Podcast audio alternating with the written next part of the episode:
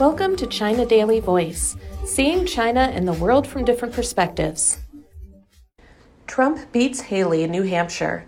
Former U.S. President Donald Trump won the key New Hampshire primary on Tuesday, moving him even closer to locking in the Republican presidential nomination and securing a White House rematch with President Joe Biden. Trump, 77, attacked his sole remaining challenger, Nikki Haley, in a rambling victory speech and said that when the primary contest reaches her home state of South Carolina, we're going to win easily. In her speech, Haley insisted the race was far from over and told supporters that Democrats actually want to run against her former boss due to his record of sowing chaos.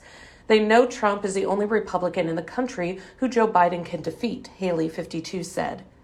Haley had hoped for a major upset in the northeastern state, but Trump, her former boss when she was UN ambassador during his administration, won by around 54% to 43%, with more than 90% of votes counted.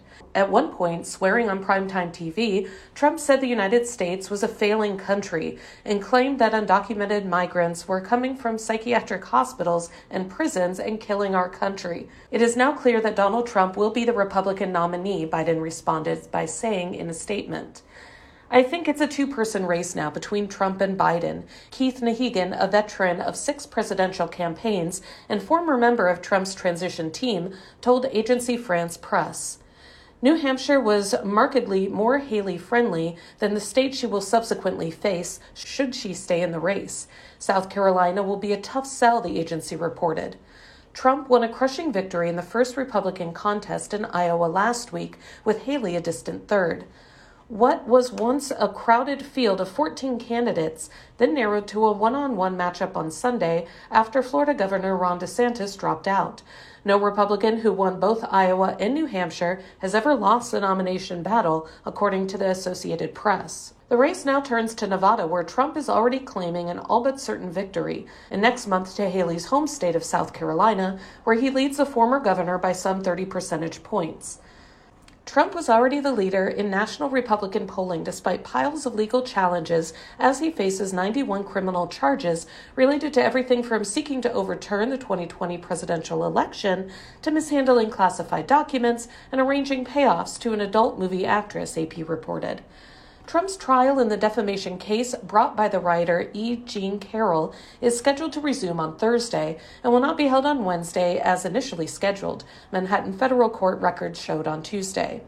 On the Democratic side, Biden won the unofficial Democratic primary in New Hampshire, giving him a symbolic boost, AFP reported. The Democratic National Committee voted to start its primary next month in South Carolina, but New Hampshire pushed ahead with its own contest. Biden didn't campaign or appear on the ballot, but topped a series of little known challengers. The president marked the day by campaigning alongside Vice President Kamala Harris in Virginia at a rally for abortion rights. With Trump touting his role in the ending of the constitutional right to abortion, Biden told an enthusiastic crowd that the Republican was hell bent on further restrictions. Biden faces his own challenges. There are widespread concerns about his age at 81 years old. Dissent is also building within his party over Biden's alliance with the ongoing conflict in Gaza, putting the president's standing at risk in swing states like Michigan. Meanwhile, AP reported that Canada's government is preparing for the possibility that Trump could reach the White House again and the uncertainty that would bring, Prime Minister Justin Trudeau said on Tuesday. That's all for today. This is Stephanie, and for more news and analysis, buy the paper. Until next time.